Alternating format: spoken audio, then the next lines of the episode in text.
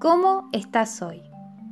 Tener bendición es contar con favor y gracia, es estar cubierto y feliz sin importar lo que pase alrededor.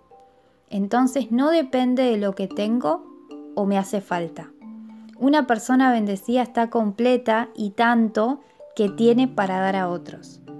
Hoy te recordamos que sin importar cómo te sientas o cuál sea tu situación, sos una persona favorecida amada y cuidada en forma especial.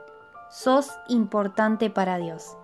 Y ya estás bendecido, pero todo dependerá de cómo te veas a vos mismo. Pensar bien y hablar bien son las claves de una vida plena y bendecida.